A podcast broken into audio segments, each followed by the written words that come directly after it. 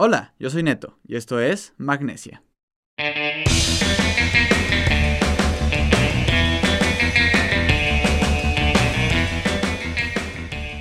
Hola banda, bienvenidos a Magnesia, el podcast de escaladores para todo el mundo. Muchas gracias por escucharnos en el capítulo número 58. Eh, como siempre, gracias por compartirnos, gracias por escribir y por sus recomendaciones y por pues, todo lo que nos hacen llegar a, a Magnesia Podcast. El día de hoy, una vez más, grabando aquí en persona desde la terraza de Magnesia Podcast. Entonces, igual si escuchan, ya saben, ¿no? Si escuchan alarmas de coches, tantito viento, pues es porque, pues por prevención y porque todavía no encontramos un espacio decente, estamos grabando en una terraza. Pero bueno, el día de hoy nos acompañan eh, dos personas que yo aprecio y admiro mucho. Eh, ambos son este, amantes de los deportes y amantes de la montaña. Son poblanos, tienen 30 y 33 años respectivamente. Eh, nuestra invitada es una nuestra invitada número uno es una médico veterinaria, cofundadora de Umwelt Comportamiento Animal, que es una consultoría de comportamiento y bienestar animal.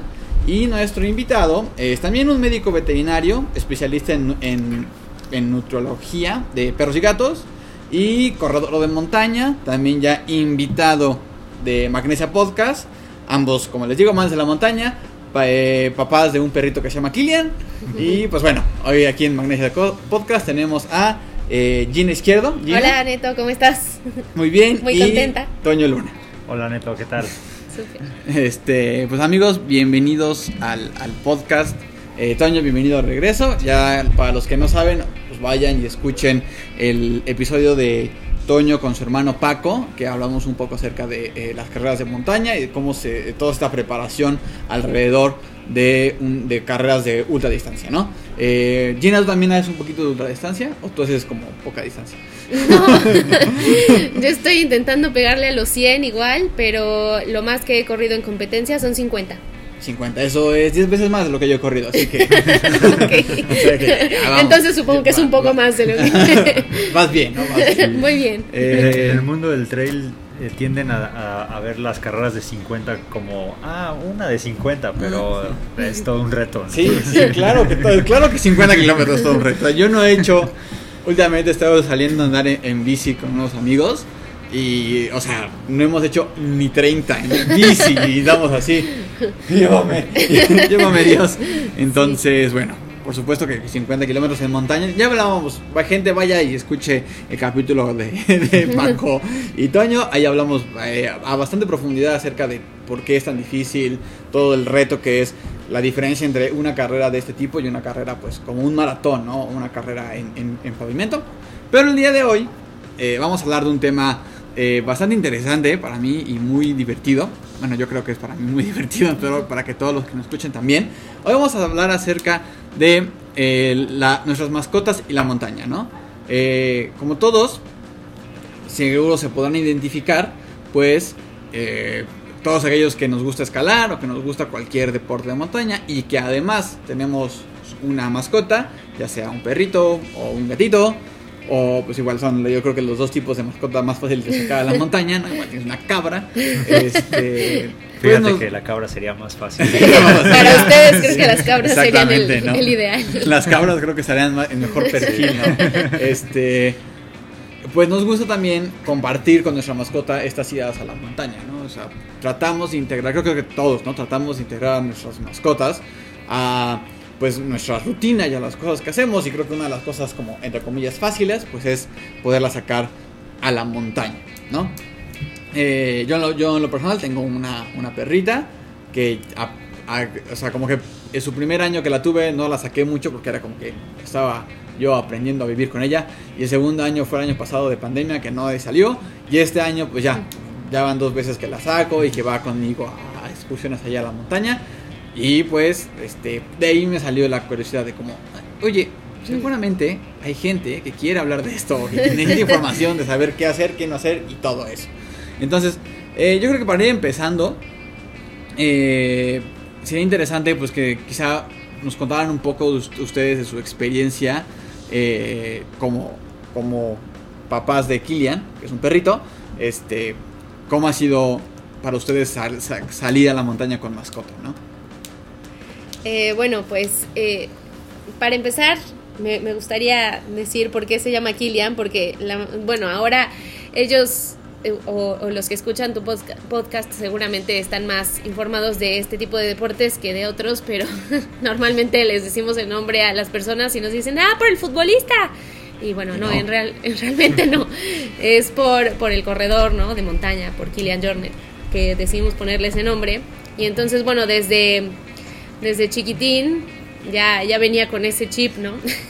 o sea, ya le habíamos cargado ahí la mano con, con el eres nombre, ¿no? y vas a correr en la montaña. bueno, sí, sí, buscamos que fuera una, una raza que, que, pudiera, este, o sea, que, que fuera fácil eh, llevarla a, a, correr, ¿no? Pero sí, lo que dice Gina es, es, totalmente cierto. O sea, ya traíamos así como, queremos un perro que, que nos pueda acompañar. Sí, poder compartir este este gusto que teníamos nosotros por la montaña, por eh, el, la vida outdoor, ¿no? Eh, y por correr. Entonces, eh, bueno, pues de ahí surge como el, el nombre de Kilian. Y luego no me acuerdo cuál es tu pregunta. ¿Cómo fue, cómo fue que empezaron a, a, a sacarlo a la montaña? ¿no? Esas primeras ya. idas y esas okay. primeras salidas con él. Empezamos entrenándolo a los tres meses para salir a correr distancias cortas. En realidad no, sus primeras salidas no fueron directamente a la montaña, fueron eh, a correr en pavimento y eran carreras muy cortas, ¿no? Sí, muy, muy cortas, uh -huh. de un kilómetro, dos. Un kilómetro, sí. Y, y bueno, okay. a un ritmo aguantable, ¿no? Era un cachorrito. Eh, también es importante que, que sepan, ¿no? Todos los que están escuchando que es eh, bueno, sí, que hagan eh, ejercicio los perros, pero no es como que de un día para otro, así de, ah, quiero que corra y un y día nos vamos a ir a correr no. 10 kilómetros, claro. ¿no? O sea, todo tiene que ser gradual. Y eh, pues obviamente tomando en cuenta las consideraciones, como decías, como bien decías, de raza, ¿no? Y, y como mencionaba Toño, sí, informarse primero qué tipo de raza es la que eh, puede sacar ¿no? a, a hacer eh, tipo, este tipo de actividades o de ejercicio demandante. Por ejemplo, las que definitivamente eh, no se recomienda son los que tienen el hocico muy chato, ¿no? Los, se les llama braquicéfalos. Entonces, como los como los como pugs, los, pugs, como los boxer, o sea, boxer aguantan un poquito más, pero sí hay que tener consideraciones eh, extras, ¿no? Como para esa para ese tipo de cráneo. Entonces, pues primero, primero tienen que considerar que sea una raza. Muchas veces pensamos que los perros chiquitos no aguantan, pero tú ves a un Jack Russell correr kilómetros y kilómetros y, y no se cansa, no se ¿no? cansa y ahí está como pulguita atrás de ti, súper, súper lindos. Pero todo tiene que ser primero considerando la, la raza y después eh, pues que tiene que ser gradual, ¿no? Claro. Sí, es algo bien importante y algo que no había como pensado como tanto, ¿no? Y porque quizá porque no lo vemos, eh, lo, o sea, no lo asociamos perro o mascota, bueno, mejor yo, animal de compañía con, con personas, ¿no? Pero efectivamente como que tu, tu, tu, tu acompañante perruno, gatuno, pues debe tener este, condición física. Así como tú que no vas a correr 50 kilómetros la primera vez que sales a correr y empiezas de poquito, pues también tu mascota debe de empezar este, poquito a poquito, ¿no? Para que si ya un día sales y es un recorrido de este, 50, 100 kilómetros, él también pueda estar listo para ese, para, para ese guante. Los o sea, no, no, lo sé, los perritos en, en particular tienen como, o sea, no sé cómo explicarlo. Siento que los humanos, si, me, preparo, sé que yo puedo en algún día correr o caminar 100 kilómetros. Los, los perritos también tienen esta capacidad de, de, decir, ah, si se preparan, pueden llegar a, cierta distancia o sus distancias son más cortas que las nuestras. Este, esa es una muy, muy buena pregunta, porque eh, el perro es, el, digamos que dentro de los animales, los que están eh, los que evolucionaron para correr grandes distancias eh, son muy pocos. O sea, casi todos son muy buenos eh, en distancias muy cortas, ¿no? O sea, por ejemplo, pensemos en, en un guepardo, ¿no? En, o, o, en un este, león, una cosa. Son muy, muy rápidos en distancias cortas. Inclusive una vaca, un elefante, que son mucho más pesados que nosotros, nos ganan en distancias cortas, ¿no? Son, son muy rápidos. sin embargo, dentro de los animales que pueden correr por mucho tiempo, estarían los caballos, eh, el perro precisamente y nosotros, ¿no? Órale. Eh, y bueno, de- dentro de todo ese grupo, eh, el ser humano es el que mejor se adapta a las carreras de, de dis- de larga distancia. O sea, por, por larga distancia hablo de más de 100 kilómetros, ¿no? Este, eh, ahora, en cuanto a perros en particular, pues, pues sí, ellos este, son un animal que cubre muchas este, distancias, ¿no? Distancias muy, muy largas. Eh, y como ejemplo tenemos, por ejemplo, a los huskies o a los este, Alaska Malamut, que los utilizan para tirar trineos por distancias de 100 kilómetros o, o más, ¿no? Entonces, sí tienen esta eh, capacidad de adaptarse, pero como bien lo mencionaban, eh, no es de un día para otro y también no todas las razas lo van a, a poder hacer, ¿no? O sea, hay que ver mucho la, la conformación de la raza en sí, o sea, cómo se ve, ¿no? Eh, hay razas que, que a lo mejor no, no es que estén gordos, pero su, su propia fisionomía hace parecerlos muy pesados, ¿no? Claro. Como todos los mastines o, o los bulldogs, todos los de este tipo.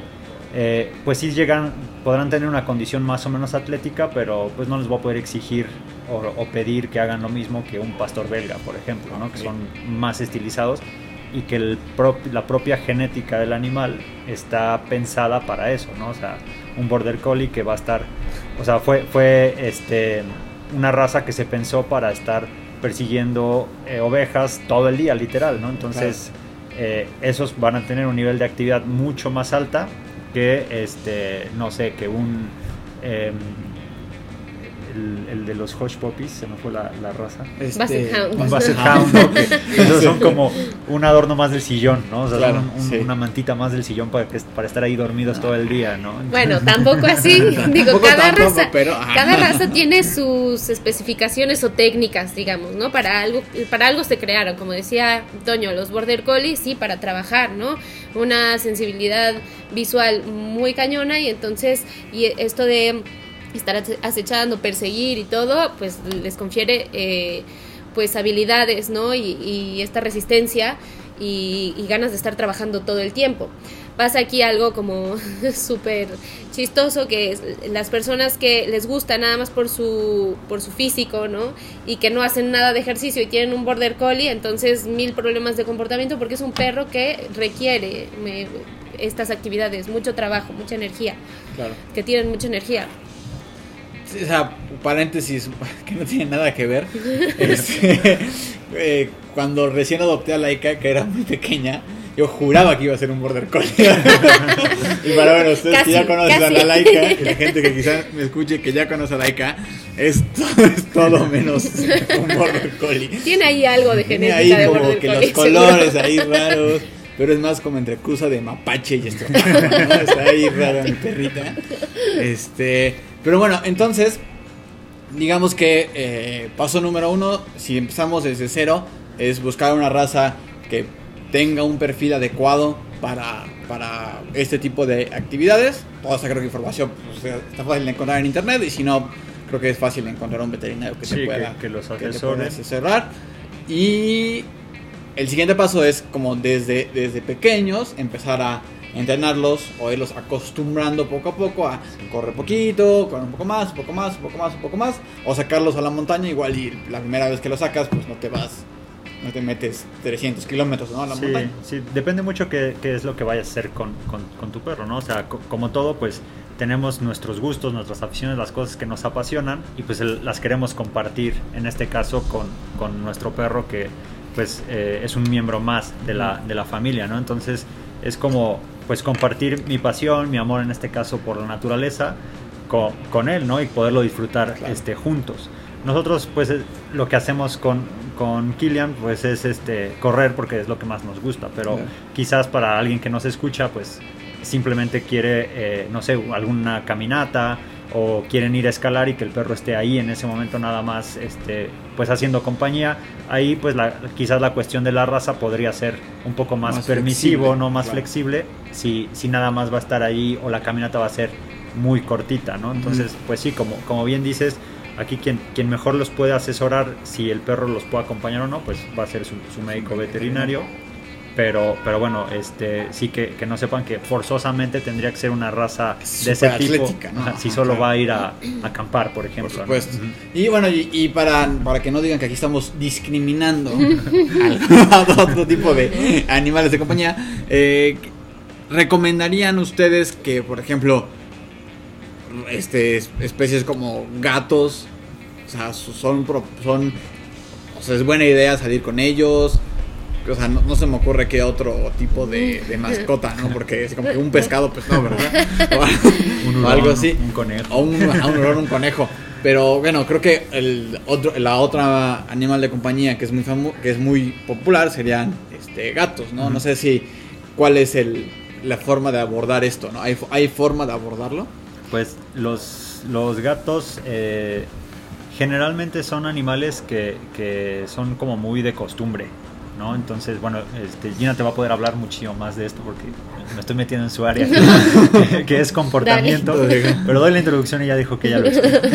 Entonces, son animales que les gusta mucho este, como seguir una rutina. De hecho, eh, siempre que hablamos de este tipo de, de cuestiones, el- los veterinarios les decimos a, a- a- a la familia de, esa- de ese gato que, que el gato es neofóbico, o sea, le tiene miedo a las cosas nuevas. Entonces, este, esto trae muchos problemas, inclusive enfermedades, por el simple hecho de que estábamos en, en casa, eh, la familia de siempre, y vino un familiar de, de visita y estuvo unos días este, con nosotros. Ese cambio en la rutina puede hacer que el gato tenga problemas, por ejemplo, de las vías urinarias, ¿no? Por el estrés que, que, que provocan. Sí, eh, bueno, esto tampoco significa que no puedan hacerlo o que así ya de plano esté baneado, ¿no? Pero em, todo tiene que ver con los periodos sensibles de cada especie, ¿no? O sea, cada especie tiene sus periodos sensibles y hay diferentes eh, tipos de periodo.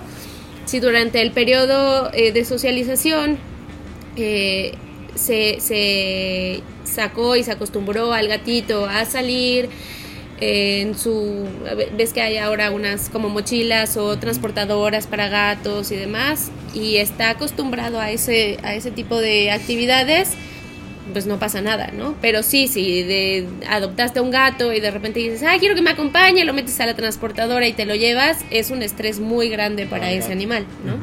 Entonces, eh, sí, lo recomendable es que si desde pequeñitos lo tuvieron, de las dos semanas a las ocho semanas, me parece que es dos a siete, dos a ocho, el periodo sensible de socialización de los gatos, ahí está bastante chido que los puedan sacar y que los acostumbren a estas cosas. Y también obviamente depende de la reacción del, de ese individuo, ¿no? O sea, si ves que ya lo sacaste y le está causando muchísimo mal, estrés, ¿no? todos los estímulos que hay fuera, entonces pues ni lo intentes, ¿no? O sea, Claro.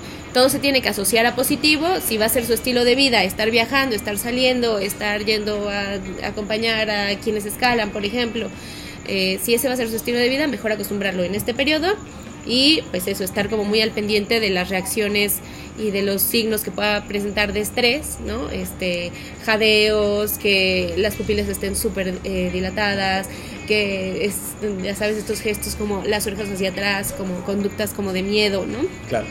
Eh, tenemos que estar eh, muy al pendiente y si hay algo de eso, entonces pues sí, eh, también muy recomendable acudir a su médico veterinario especialista en comportamiento.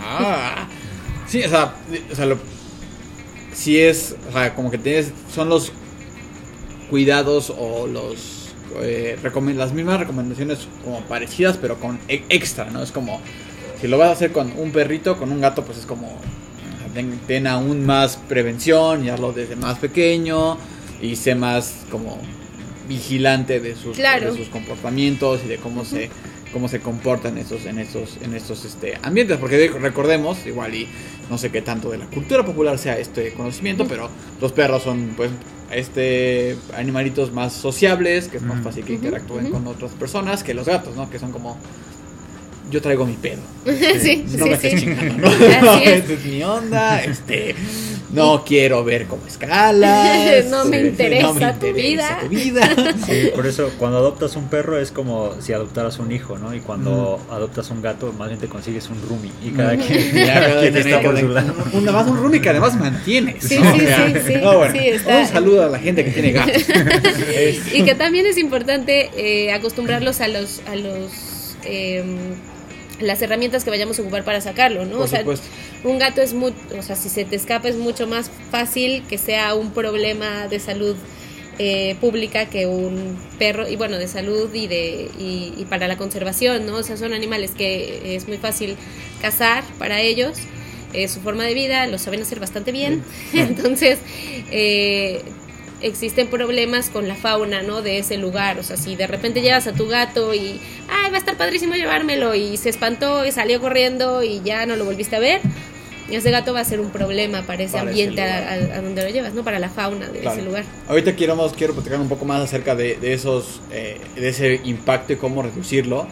Pero eh, antes me gustaría preguntarles, eh, digamos que me encanta mi historia aquí que estoy haciendo, creando el personaje.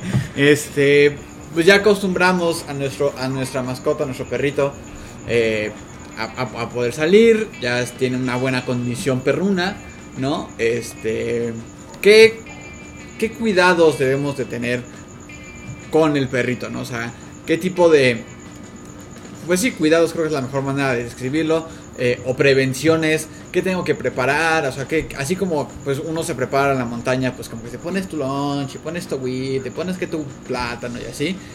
¿Qué, qué consideraciones debo de tener para mi mascota? Estábamos aquí viendo quién contestaba. Este, bueno, yo eh, quisiera hacerles como un poco de conciencia sobre, así como nosotros necesitamos cosas, tenemos necesidades ellos también, ¿no? Es un error pensar que porque son animales o porque ah es el perro, ahí llévale aguantar, nada más ¿no? este, unas gotas de agua ya, Ajá. ¿no? Cuando regresemos. O sea, eh, sea a donde sea que lo piensen llevar, a la escalada, a la montaña, ¿no? o a correr, en este caso nosotros, sí hay que considerar, eh, pues también, ¿no? Eh, empacar sus cosas, ¿no? Claro.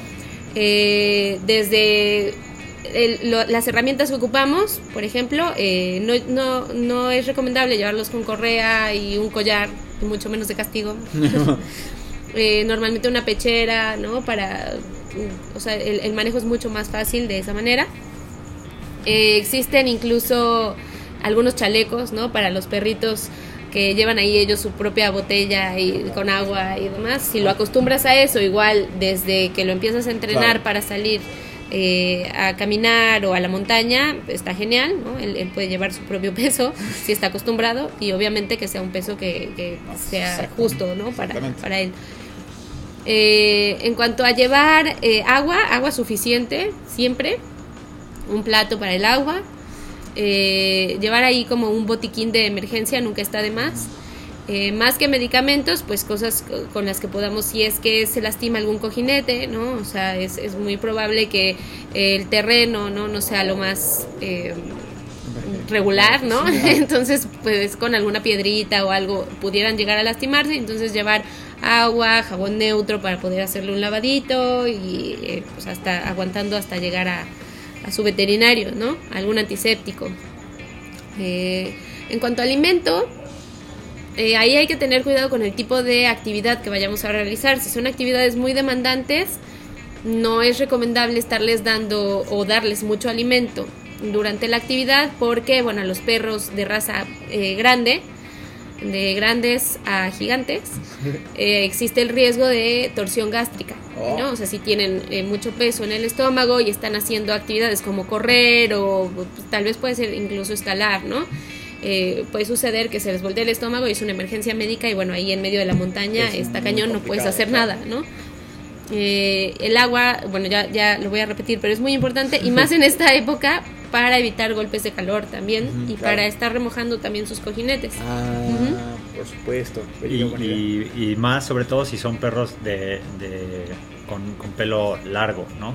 O, o de color negro, que también el, pues el sol es más fuerte para ellos, Por ¿no? O sea, los, perros que tienen este, mantos largos, pelo largo, pues imagínense que, que es como si nosotros saliéramos con abrigo eh, en verano, ¿no? Claro. O sea, eh, sí es verdad que, que mudan el pelo, pero bueno, tampoco se quedan pelones, ¿no? Entonces, este, sí su, su capacidad de, de termorregular se adapta, pero sus necesidades de agua son más altas que un perro de pelo, de pelo corto. Y esta, estas medidas que dice Gina eh, serían como para un día antes, ¿no? De irme a, la montaña con, con, mi perro. Pero quizás semanas antes, si ya sabemos que lo vamos a, a sacar, eh, aparte del entrenamiento y de que se acostumbre, pues eh, sí sería recomendable, por ejemplo, que tuviera sus vacunas al corriente este, y las desparasitaciones, sobre todo, ¿no? O sea, lo, lo ideal sería que, eh, pues, cuando lo, saquemos, él, va a correr por todos lados, eh, va a orinar y va a defecar en, ahí, ¿no? Lo, lo, ideal sería que nos lleváramos esas, sobre todo las popós, ¿no? Claro. Este, no muchas veces se hace. Y si el perro no está desparasitado, pues lo que hacemos es que a ese lugar en el que a lo mejor no había cierta cantidad de, algún tipo de, parásito, pues nosotros lo estamos llevando. O viceversa, ¿no? Si, si, si, fuimos a un río, a un lago y el perro se metió a nadar, estuvo tomando agua estancada de los charcos y así, es muy probable que cuando regresemos eh, pues venga con cierta carga de parásitos que antes no, no había. Sobre todo hay uno que, que es este, eh, se llama Yardia el parásito y es súper común en los perros que salen a parques, al bosque o así, donde, donde hay charcos, donde hay afluencia de otros animales y pues se andan ahí compartiendo este parásito que además también nos lo pueden transmitir a, ah, nosotros, ¿no? Entonces, si hacemos muy frecuentemente esto, hay que estar desparasitando constantemente. O sea, esto de que la desparasitación es dos veces al año es, es un mito, ¿no? O sea, es cuando cada que se necesite. Claro. Y, y en perros que, que, están en este tipo de ambientes, pues tiene que ser eh, muy frecuente, ¿no? Este, pues ahí que, que, el, que, el, médico les, les asesore según la frecuencia, pero pues por lo menos cada tres meses, ¿no? Ok. Al final, digo, justamente, ¿no? Vemos, nos preparamos muy bien nosotros y nosotros somos súper completos y justamente lo que decías, creemos que el perrito como que, ah, es un perrito, ¿no? Aguanta, le comparto una papita. le comparto de mi sándwich, no hay problema, ¿no? Eh, esa parte justamente de prepararlo como, como meses antes, o vaya, como que siempre esté preparado, me hace muy importante. Creo que es muy. Eh, o sea, obviamente, si, tienes una mascota, pues la responsabilidad de que tenga todas sus vacunas y su desparasitación y todo pues es importante y si a la parte lo vas a tener en este tipo de ambientes o practicando estas actividades, pues con mayor razón o con mayor cuidado. También imagino que este los parásitos externos, ¿no? O sea, como los garrapatas, pulgas, es como que también más común, ¿no? O más fácil que pueda este, este cachar una, ¿no? Así es, sí, siempre tener eh, su calendario de medicina preventiva, tanto para endoparásitos como ectoparásitos. Y aquí eh, quiero abordar un tema como controversial. Ándale, esto que me gusta en el podcast es la controversia. Em, no quiere decir que los eh, cachorros que vas a empezar a acostumbrar a salir contigo porque ese va a ser tu estilo de vida. Así como lo dijimos con los gatos, con los perros también es súper importante que en su periodo sensible de socialización de, los, de las 3 a las 12 semanas eh, tenga contacto con todo aquello que va a tener contacto de adulto, ¿no? Es decir, si tu estilo de vida es este y quieres que te acompañe, no quiere decir que te tengas que esperar a que su calendario de vacunación y de desparasitación estén completos. Mm, podemos hacer salidas con ellos y no bajarlos, ¿no? O sea, salidas cortas al bosque, a la montaña, a donde planes llevártelo, y eh, salidas cortas cargándolo. O sea, sí, no exponerlo, no bajarlo al piso, porque pues sí, es un riesgo, obviamente, pero tenemos solamente ese periodo de tiempo para que ellos vean todo esto como algo normal, ¿no? Todo, todos los estímulos con los que va a tener contacto en su vida adulta como algo normal.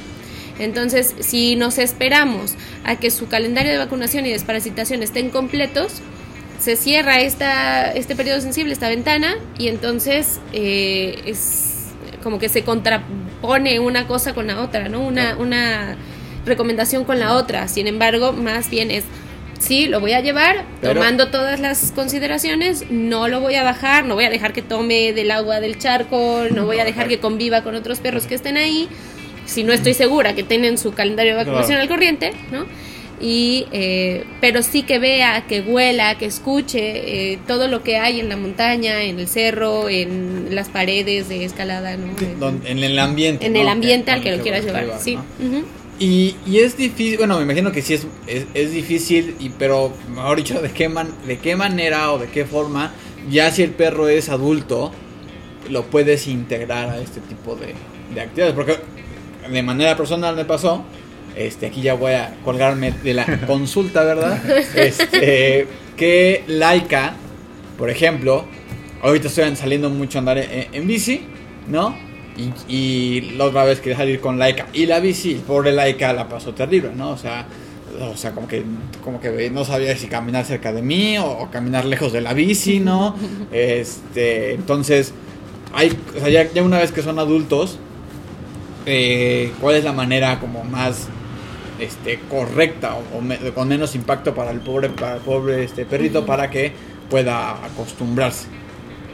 Pues siempre es de manera igual paulatina, ¿no? Como lo decíamos desde el inicio, para cualquier perro, irlo introduciendo poco a poco y que todo sea asociado a cosas súper positivas. Es ah, decir, desde tu casa, ¿no? Este, ve la bici, súper bien, eso es. Ruedas tantito la bici, muy bien. No, eso no, la saco en bici al veterinario, ¿no? No, efectivamente, o sea, que no, que no asocie eh, estas salidas como algo negativo, ¿no? O sea, porque si esta vez que tú la sacaste, que jamás la habían sacado, eh, y es muy común, ¿no? O sea, que, que de repente nosotras recomendamos mucho salidas a, a, entornos naturales por lo menos una vez a la semana, ¿no? Pero sí hacerlo de a poco a poco, porque si de, pronto les decimos, haz esto y lo llevan tres horas y el perro está muriendo de calor, no le llevaron agua, este, ya vio a otros perros, pero el perro nunca socializó en su periodo sensible y, o sea, pues eh, es la peor salida de su vida, ¿no? Entonces, por mucho que a nosotros nos guste, tenemos que hacer de esto algo agradable para nuestros compañeros, ¿no? Entonces, poco a poco, bueno, si lo que quiero es sacarla en bici, bueno, primero tengo que asociar la bici a algo bueno, ¿no? Cada que ve la bici pasan cosas buenas.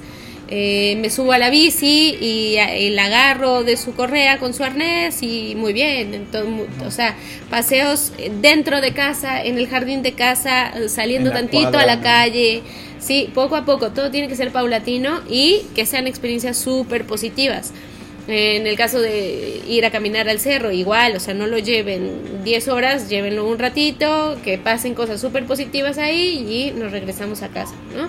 También tener en cuenta que si su perro ya es adulto y tiene algún problema de comportamiento o algún miedo, alguna fobia, ¿no? Esto primero tiene que ser tratado con un médico especialista en comportamiento para eh, seguir las recomendaciones específicas para ese individuo, ¿no? O sea, no intenten eh, de un día para otro eh, que, se una a su estilo de vida porque pues es difícil, tienen que adaptarse. Claro. Sí, porque al final, digo, es... Queremos de repente que todo sea como que muy rápido y creemos que se van a adaptar muy fácilmente como quizá nosotros nos adaptamos y pues no, ¿no? Este otra de las cosas que también creo que es interesante comentar, eh, es ya hablamos como lo que hay que hacer como antes mucho tiempo, ¿no? Como siempre estar preparado, lo que tenemos que hacer que el día antes, este... Ahora, algo que también me parece como interesante es lo que viene como que el día después, ¿no? Y esto se los pregunto porque también me pasó vivirlo hace poquito, que Laika y sus, y sus compañeras con las que vive, perritos con las que vive, fuimos al, aguacate. Y pues todo bien, ¿no? O sea, como se comportaron muy bien y todo. Tuvimos que cargar a las perritas de, de mi roomie, de Osmar, este, porque están gorditas y de repente como que no podían subir. Tuvimos que hacerle ahí equipo para, que, para subirlas a las rocas. Pero al día, al día siguiente, o sea, yo que conozco al aire y que sé que siempre anda como loca, brincando, el día siguiente la vi hasta cojeaba, ¿no? Es como, o sea, de repente me sacó de onda y luego, o sea, como que ya al, día después ya la vi normal, dije, ah, nada La pobre estaba embarada, ¿no? De, de la, de la pobre tranquila que le decía la pobre laica. Ya después, ya la segunda salida no estuvo tan intensa, ¿no? Pero, ¿qué recomendaciones o qué tipo de cosas podemos hacer para que nuestro, nuestro perrito, nuestra mascota, pues en ese, en ese día post este, salida, pues también igual no la pase tan, tan, tan mal, ¿no? Sí, pues este, lo, lo mejor es eh, prevenir, ¿no? O sea, lo, lo que hablábamos, ¿no? El, el, el, incremento de la actividad paulatinamente, irlos acostumbrando y todo eso, ¿no? Pero, pero bueno, si, si ya nos sucedió esto, eh, lo que podemos hacer, pues sí, como, como bien dices, igual que nosotros, si no hemos hecho ejercicio en un buen rato y al día, determinado día, digo, ah, pues voy a subir la malinche, ¿no? Pues al, al, al, siguiente día no puedes ni caminar, ¿no? Claro.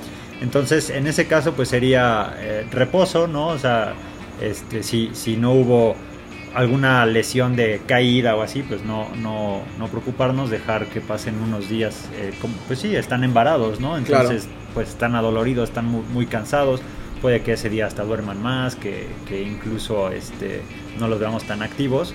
Y, y, bueno, pasado ese tiempo, pues este, quizá el otro día una caminata muy ligera como para este, fomentar la eh, circulación, que se quiten las toxinas de los músculos y todo eso, inclusive hasta dar un, un ligero este, masaje en, en, las patitas, ¿no? Este, y pues creo que con eso estaría bien, ¿no? No sé si tú... Sí, de hecho alguna... existen, o sea, para, para perros que hacen deportes como canicross, que es eh, como trail running con perro. ¿no? Ay, qué bonito. la, la cosa eh, más hermosa que he escuchado. sí, está padrísimo. Este, sí se recomienda un masaje previo. Ah, o sea, igual que nosotros tienen que estirar y unos masajitos, calentar, calentar exacto, y enfriar, ¿no? Y, y después de, de, la actividad también, como dice Toño, hacer un masaje. Existen técnicas específicas para hacer este tipo de masajes, así como existen eh, fisioterapeutas para humanos, también existen para perros, ¿no? Y sí hay personas especializadas en esto y eh, lo ideal sería pues después de esto llevar a nuestro perro con uno de estos profesionales. Eh, no hay tantos como como estaría como debería, padre ¿no? como debería sí, pero es un área nueva ¿no? es un o sea, área nueva. apenas empieza. Entonces bueno eh, pero existen muchos cursos en internet y muchos videos que te pueden ayudar a darte una idea de cómo hacer el masaje porque no nada más es así de ah bueno pues ahí le voy a sobar no y ajá que con el codo y a ver cómo que me invento en los pies. Masaje tailandés. No sí tienen una técnica específica de dónde empezar hacia dónde ir eh, con las con los dedos juntos eh, no separarlos, no estar haciendo eh, demasiados toques, ¿no? O sea, no separar tu mano y volver a tocar, sino que sea un toque eh, continuo, continuo, ¿no? O sea, sí, sí, sí hay técnicas, ¿no? Entonces, eh, pues buscar a un profesional que nos pueda ayudar o a tomar alguno de estos cursos, si es que va a ser su estilo de vida, estaría genial. Y sí, eh, pues darle chance de descansar porque es un hecho que así como nosotros, ellos también se embaran y también les puede doler algo, ¿no? Y claro. que también es importante que durante la actividad puede ser que estén tan contentos y eh, muy eufóricos y todo, y cuando se enfríen, que hubiera alguna lesión que no notamos en el momento y entonces claro. si al otro día lo vemos eh, claudicar o cojear en, en términos más comunes, eh, es importante llevarlo a una visita al veterinario para, para que asegurarnos que todo esté bien. Sí, porque al final, o sea, creo que de, de y, y, justamente con lo que regresábamos, ¿no? Igual que a nosotros, o sea, de repente nosotros estamos súper bien y, ah, y como que nos torcemos cuantito y, ah, no sentimos nada. Y el día siguiente es como, ah, me quiero morir, ¿no? sí, sí. y ya tienes el tobillo así inflamado, ¿no? Este. Y digo, obviamente también pasa esto con, con, con nuestras mascotas, ¿no? Este. Algo que también, hablando en esa parte de, las lesiones, ¿no? ¿Qué, cuál es la manera más. Eh, responsable, la, mejor manera para actuar en caso de algún tipo de accidente perruno en, en, pues en, en, el, en el outdoor, ¿no? En la montaña como qué, tipo de cosas o qué cosas debemos tener en cuenta o, y, y, también como cuáles son las lesiones más comunes que, que puede este, sufrir nuestro, nuestro perrito. Eh, la, las lesiones, bueno, va a depender mucho de a dónde lo estamos llevando, ¿no? O sea, del tipo de terreno, ¿no? Eh, por ejemplo, el, el, la ruta del, del aguacate que mencionas, pues puede ser una ruta tranquila, pero pues implica que hay agua, que hay muchas rocas. Entonces ahí, por ejemplo, podrían ser caídas, torceduras, este, luxaciones, luxaciones ¿no? Si el perro, por ejemplo, es este están un poquito pasados de peso, pues a lo mejor ahí sí habría que cuidar también las articulaciones, ¿no? Eh, que no estén saltando mucho y, eso, ¿no? Por el, por el impacto que, que, van a tener. Eh, a veces no lo tomamos en cuenta y es un factor también. Hay perros que son muy curiosos, muy exploradores y bueno, hay que tener cuidado con, con la fauna del lugar, ¿no? O sea, sí pasa que hay ataques, por ejemplo, de serpientes a los perros, ¿no? Este, sobre todo perros que tienen este, el sentido del olfato mucho más desarrollado que otros, que son todas las razas de rastreo, como los abuesos y, así. O el Basset Hounding, que dijimos hace rato, o sea, no, es un inútil para estar en el sillón. Los salchichas también, ¿no? Sí, ellos, por ejemplo, si encuentran un rastro o una cosa así, pues van a estar buscando y, y, y si tienen un encuentro con algún animal venenoso, pues sí puede haber una mordedura y, bueno, también habría que diferenciar si es una emergencia o no, ¿no? O sea, claro, eso, las, eso me hace muy, Las mordeduras, por ejemplo, sí considerarlas una emergencia médica, ¿no? Eh, un piquete de, abeja, por ejemplo, pues ahí sí hay que llevarlo, quizás no corriendo, pero, pero sí sería como de, pues ya hay que suspender la salida, ¿no? Y nos tenemos que regresar con, con con calma, pero no decir, ah, pues le picó una abeja y pues nos faltan todavía cuatro horas, vamos a seguir, ¿no?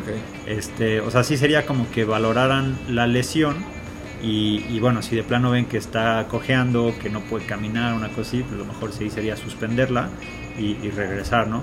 Eh, luego pasa que, por ejemplo, se le rompe la, la uña, ¿no? Y, y es, es, una lesión muy escandalosa porque hay mucha sangre, pero no es riesgosa, ¿no? Entonces, por ejemplo, en ese caso, pues el perro puede, puede seguir, se le puede hacer ahí una técnica para, para parar el sangrado, como aplicar presión y si llevan el botiquín que mencionaba Gina, pues pueden incluso hasta poner un anticoagulante que, que venden y con eso queda listo.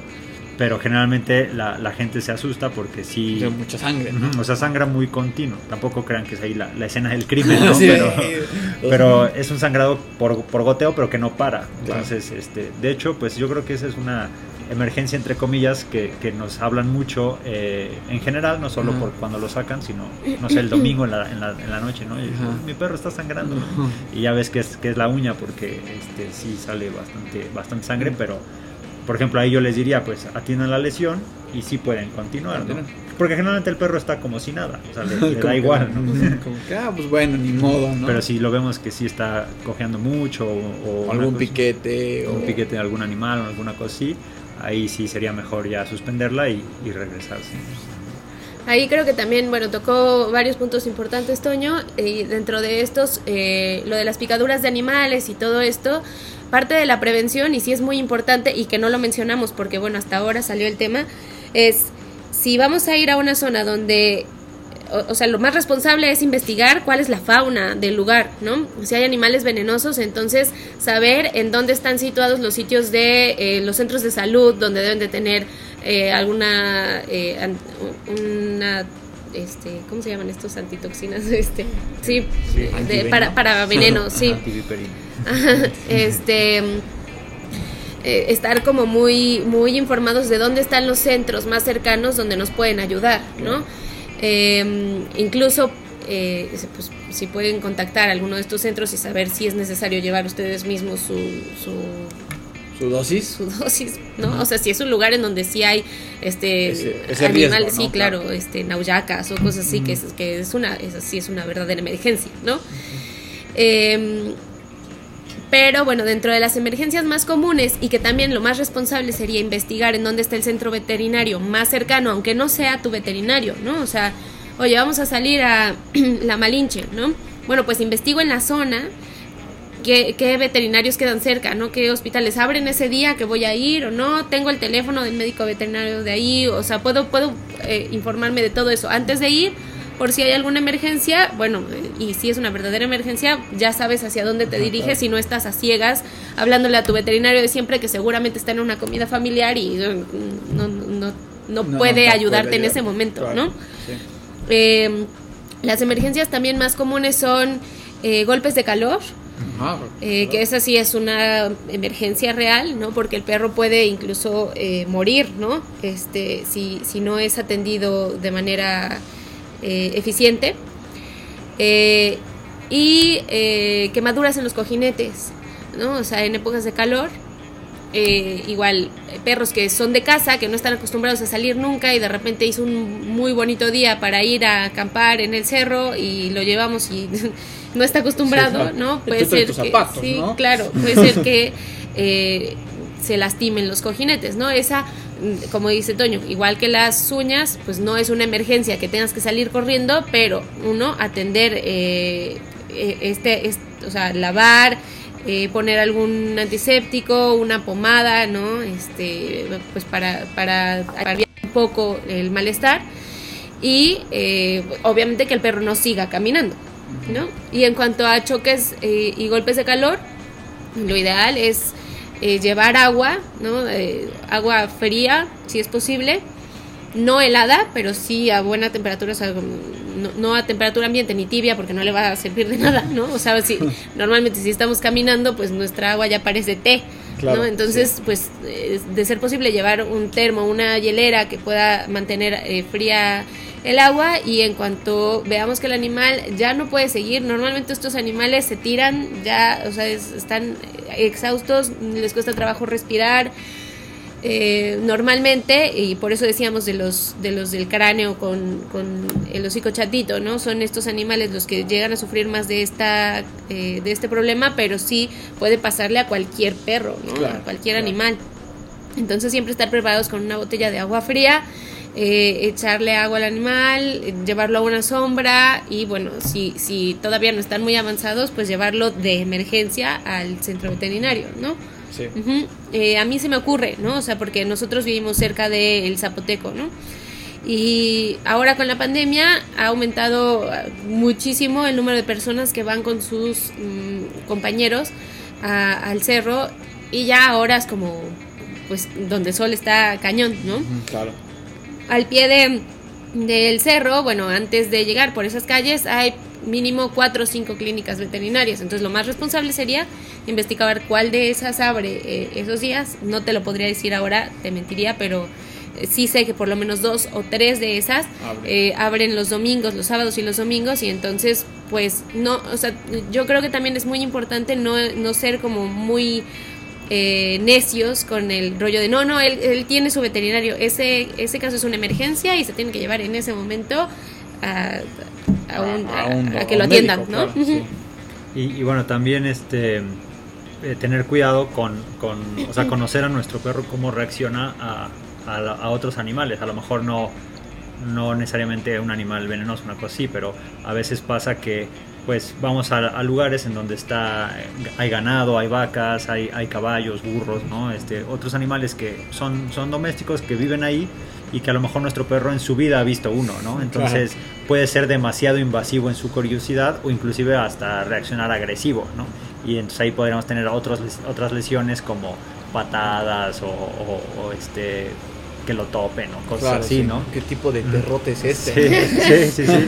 Y bueno, ahí pues sí ya podríamos estar hablando hasta de fracturas o, cosas ya, pues que también implicarían, o sea, pues, pues sí se, se echa a perder la salida, ¿no? Que en, en, en, esencia pues era ir a pasarla bien y todo, ¿no? Entonces, si no sabemos cómo va a reaccionar nuestro, nuestro perro, pues mejor no, no arriesgarnos y llevarlo con la, con la correa y ya si estamos solos, pues este, liberarlo, ¿no? Sí. Y, también, perdón, este, tener cuidado con otros perros del lugar, ¿no? Justo eso iba a decir, sí, no necesariamente tienen que ser otros animales, como decía Toño, o sea, pueden ser otros perros, ¿no? Entonces, también estar muy conscientes de cómo es nuestro perro, si nuestro perro eh, es reactivo con otros perros o es agresivo, bueno, pues primero pues tratar ese problema es lo primero que les recomendaríamos, ¿no?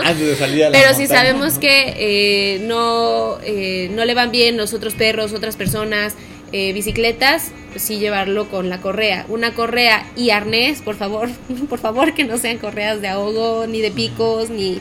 O sea, o sea me voy a colgar del podcast para hacer promoción, más que promoción, más eh, hacer conciencia, ¿no? Mm, ahora que te digo que, que, aumentó el número de personas que van al cerro con sus eh, compañeros, pues también aumenta el número de, de cosas trágicas que te toca ver, ¿no? O sea, como como que los llevan a pasear, entre comillas, con un collar de ahogo, que no los dejan ni olfatear, que no pueden ni voltear a ver a nadie, este, que solo los están jalando todo el tiempo para que vayan juntos, o sea, son muchas cosas que pues bueno, no podemos tratar en este podcast porque no nos va a alcanzar el tiempo, pero que sí es importante que sepan que si su perro no convive con otros eh, perros o personas así, llevarlo entonces con un arnés, una correa larga y en horarios en donde estemos prácticamente seguros que no nos vamos a encontrar a muchos más perros, es decir, les toca levantarse mucho más temprano o ir ya que se hayan ido todos. sí.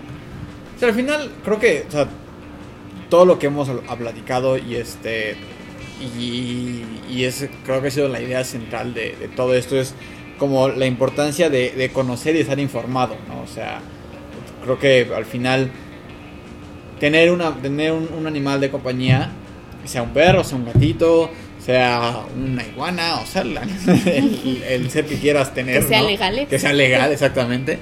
Este, Magnesia dice no a la compra de animales exóticos. Este, eh, pues al, requiere un gran nivel de responsabilidad y requiere un gran nivel de, conciencia hacia todo aquello que rodea a tu, eh, a tu, a tu compañero, ¿no?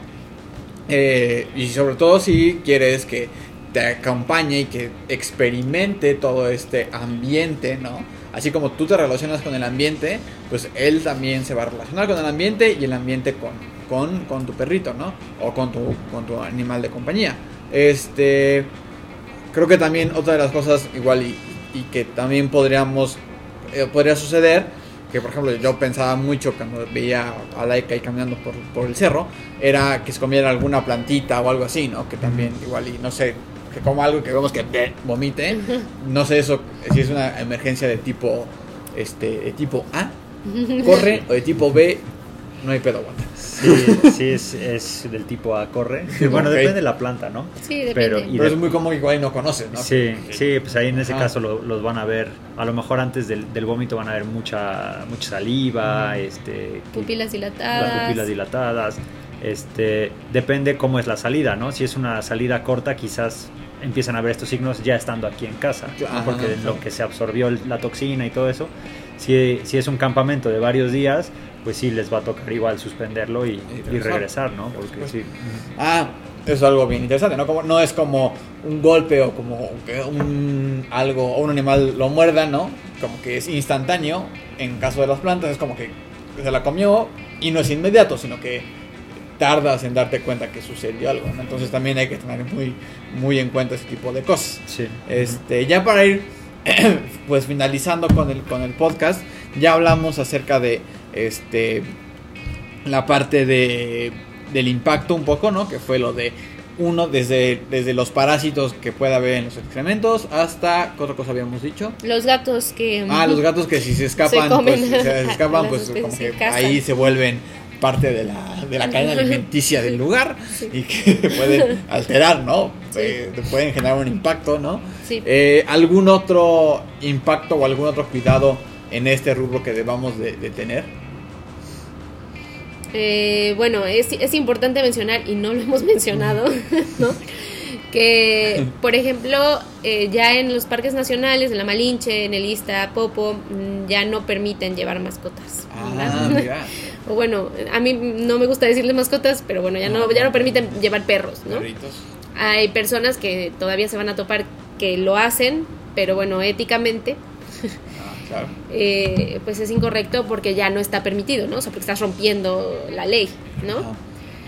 Eh, esto fue justo por este impacto, ¿no? O sea, que, que se argumentaba por, por los, las heces y eh, la orina de estos animales, ¿no? que eran un factor por el cual se estaba afectando a una de las especies que, que viven en estos ambientes, el teporingo. Ah, el famosísimo teporingo. sí, sí. sí es como un ruedo, para los que no sepan, igual si me corrigen, es como un tipo roedorcito, ¿no? Así, eh, como bolita. Está bien bonito. Vean, busquen una imagen de un teporingo. es, un conejo. Un lagomorfo. Ajá, endémico de las montañas de, México. O sea, solamente existen en ah, ese hábitat, ¿no? Y este, y bueno, pues sí, lo que dice Gina es, es, cierto, ¿no? O sea, pues a final de cuentas, aunque no nos parezca que, que nuestro chihuahua es un depredador, claro. es un depredador, ¿no? Entonces todos los los olores que desprende son como de advertencia para estos animales y entonces empiezan a evitar acercarse a ciertas áreas que, son muy recurridas por los perros. ¿no? nosotros generalmente pues permanecemos en el sendero, en el camino, ¿no? Eh, si nuestro perro se porta bien y regresa, pues este, lo soltamos y puede, o sea, su rango es más largo del que abarcamos nosotros. Eh, con esto que menciona Gina, pues sí es, es un poco como eh, igual, ¿no? La, la, polémica, ¿no? Porque el argumento, o sea, a mí, por ejemplo, que me digan que no lleve a mi perro porque impacta negativamente, me causa conflicto porque, pues sí, como, como decías al principio, todos tenemos este chip como de cuidar lo que nos gusta, ¿no? Eh, que en este caso pues es la, naturaleza, ¿no? Y que pues vas a la montaña sabiendo que todo lo que llevas pues va, va a regresar contigo, ¿no? Y no va a estar dejando que tu perro, eh, no sé, esté persiguiendo otros animales, que, esté, que vaya a, causar un, daño, ¿no? Pero, pero el argumento que, que, se hace y que es real es que este, pues sí se, se lleva eh, pues las heces, la popó como contaminante, la orina, pero pues vas ahora que no hay este perros en teoría y te encuentras igual excrementos de humanos, ¿no? La orina de, nosotros, basura. Entonces, eh, o sea, creo que más bien lo que nos falta es como eh, más educación en general, educación ambiental en, general. Eh, hace, hace unos años tuvimos la oportunidad de, ir a, por ejemplo, en, Europa, a, las montañas de allá, y ahí sí ves a la gente con sus perros, ¿no? Igual es un parque nacional, está cuidado y todo, pero la, la cultura es diferente. Por ejemplo, ahí sí está prohibido llevarlos sueltos, ¿no? Que aquí todavía eso nos cuesta trabajo, ¿no? O sea, no, estamos acostumbrados a que el perro vaya al campo, a la, natura, eh, a la naturaleza, libre, digo, con correa, ¿no? O sea, tú lo que quieres es que corra y explore y así, ¿no? Pero, pero sí están permitidos, por ejemplo. Claro. Sí, al final, justamente lo que, lo que decías, este, lo que, lo que buscamos nosotros como escaladores, como corredores de, montaña, la gente que hace eh, bici de montaña, la gente que le gusta ir a acampar, la gente que le gusta ir a hacer este montañismo, montañismo senderismo. alpinismo, todo lo que una de las de las cosas que siempre buscamos es cómo podemos eh, hacer nuestro impacto, que porque lo vamos a hacer, es imposible que sea cero, pero cómo lo podemos acercar a cero, ¿no? Y, y pues al final creo que a largo plazo siempre, ¿no? Debemos ser muy conscientes en qué es lo mejor a largo plazo para estas zonas. Si eso implica, pues, no llevar a tu, o no poder llevar a tu, mascota, a tu mascota o a tu animal de compañía, pues bueno, ser, ser prudentes. Eh, hay otros espacios, hay otros lugares a los que pues pueden salir. Eso no, no, no tiene que estar tu pobre este perrito enclaustrado, ¿no? En tu casa, tampoco.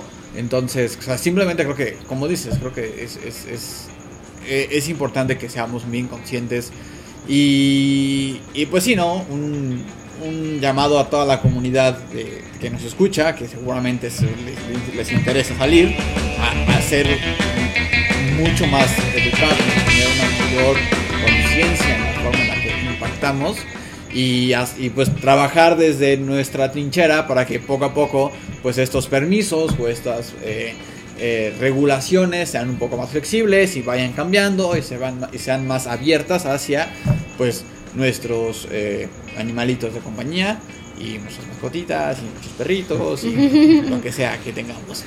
Este pues sí amigos, este ya para ir pues finalizando el capítulo de hoy, alguna última recomendación, algún último punto que les gustaría compartir que creen que es este importante dentro de este tema que quizás se nos haya escapado?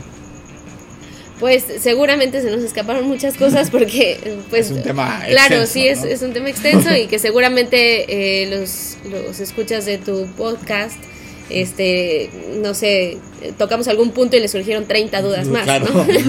Entonces, bueno, pues eh, como no podemos tocar esas 30 dudas ahora, eh, Igual en, nos pueden buscar en redes sociales, tanto al el, equipo de Betus Medicina Veterinaria como a un vet comportamiento animal y podemos hacer, asesorarlos sobre alguna otra duda que les haya surgido, ¿no? Y pues sí, este, yo, yo creo que si, si tienen planeado, o a lo mejor ya inclusive ya hasta lo hacen, ¿no? Llevar, llevar al perro, pues a mí me parece este, genial, ¿no? Poder compartir con ellos este, este gusto y este cariño y, pues quizás muchas de las cosas que, dijimos, alguno ya tendrá así, ah, sí, cierto, ¿no? A mí me pasó algo ah, similar, ¿no? Ah, sí, sí, me acuerdo cuando mi perro lo mordió una víbora. Y si no, pues ya tienen ahí algunas, algunos tips de, de, de qué hacer, cómo, cómo prevenirlos, pero, pero pues sí, ¿no? O sea, la, la idea es pasarla, pasarla chido con nuestros perros allá afuera. Que lo disfruten igual que nosotros lo disfrutamos y que no vayan a sufrir. Pues claro, ¿no? Al final, eh, estar bien informados, conocer acerca de las capacidades limitantes que tiene nuestro, nuestro, nuestro compañero. Y pues como dice Doño, como dice Gina, pues que, que, que disfrute tanto como nosotros disfrutamos, ¿no? Este, al final, creo que eso es bien importante porque creo que es, es, es lógica, ¿no? Cuando vemos que nuestro, que nuestro compañero no la está pasando bien, o sea, nos pega, nosotros tampoco la vamos a estar pasando bien, ¿no? Entonces, pues sí, amigos, este, justamente, pues les iba a preguntar sus redes sociales, pero bueno, eh, Vetus Medicina Veterinaria es la clínica veterinaria de, de Toño, Gina y, Paco, que también estuvo aquí en el podcast. Eh, y eh, es eh, la clínica, bueno, la consultoría, perdón, La consultoría, de sí. comportamiento y bienestar animal que eh, Gina cofundó junto con una colega. Sí, con la etóloga clínica Ale Valderrama. Que le mandamos un saludo. Le mandamos un saludo. Quiero que esté. Sí.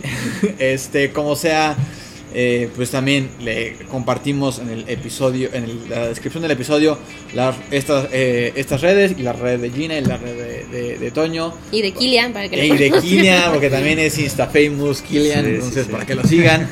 Este.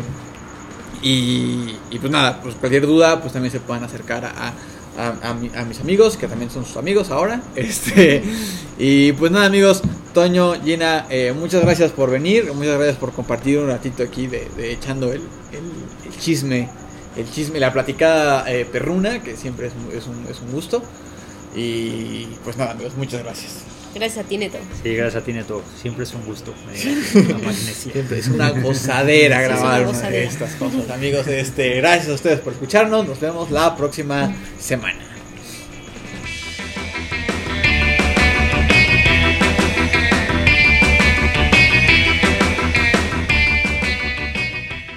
Hola banda, espero que hayan disfrutado del capítulo 58. Muchas gracias a Gina y a Toño por acompañarnos y por eh, la verdad darnos tanta información muy, muy eh, práctica eh, sobre cómo cuidar y qué tener en cuenta cuando sacamos a nuestros compañeros peludos a la montaña. Pues como saben, siempre ahí en la descripción de este episodio les dejo sus redes para que puedan consultarlos cuando tengan alguna duda. Ellos son los veterinarios de mi perrita y confío en ellos plenamente y los recomiendo plenamente. Entonces, pues bueno, acérquense con ellos si tienen alguna duda acerca de los temas y de todo lo que platicamos eh, el día de hoy. La única noticia que les quiero compartir el día de hoy es que se reactivaron las competencias eh, internacionales, las copas del mundo de la IFSC, después del año pasado que la gran mayoría se, se cancelaron. Ya se están reactivando y la primera del año fue en Meiringen, en Suiza. Fue el campeonato eh, mundial de boulder uno de los muchos que, uno de los varios que veremos, veremos, no sé si muchos, porque pues bueno, todo, todo depende de cómo se desarrolle este año, pues toda la situación de la pandemia. Pero bueno, como si no hubiera pasado un año de no competir, pues eh, Jan, Garnbret y Adam Ondra se llevaron los primeros puestos de la competencia.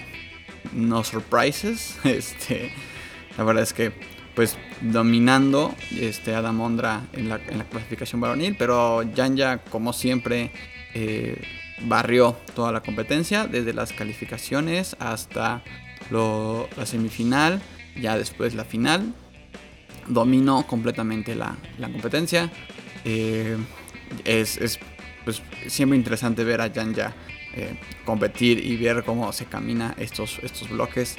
Eh, Desafortunadamente no pude ver el evento en vivo, pude, ver la repetición, ¿no? Pero bueno, increíble, si se lo pueden, la pueden ver ahí en YouTube. Eh, eh, pues bueno, felicidades a Janja y a Adam Ondra por estas competencias. La siguiente será en Salt Lake City, me parece. Entonces pues hay que estar pendientes de, de, de, la, de las fechas de la, de la IFSC antes de que pues sean las Olimpiadas. Fue eh, otro como de los datos interesantes es que pues fue a puerta cerrada, no hubo público y eh, bueno de los seis finalistas cuatro, en, la, en la parte de hombres cuatro fueron eh, japoneses y pues bueno de hecho los otros segundo y tercer lugar fueron también japoneses entonces pues bueno eh, Japón con todo en, también en lo que es las, competencias de, escalada. Ya veremos ahorita que pues va a ser en su casa las Olimpiadas, qué tal les va. Y pues nada amigos, ya saben, síganos en Spotify, Apple Podcast, eh, Google Podcast, Radio Public y otras plataformas de streaming. También síganos en Instagram como Magnesia Podcast. Si les gustó el capítulo, porfa, compártanlo. Eh, estamos creciendo mucho y estamos teniendo cada vez más escuchas y estamos llegando a, más lugares. La verdad, eso me da mucho gusto. Eh, para más información de lo platicado el día de hoy pueden eh, encontrarnos en la página que nos aloja en la internet anchor.fm diagonal magnesia podcast y pues amigos tengan una buena semana nos vemos la próxima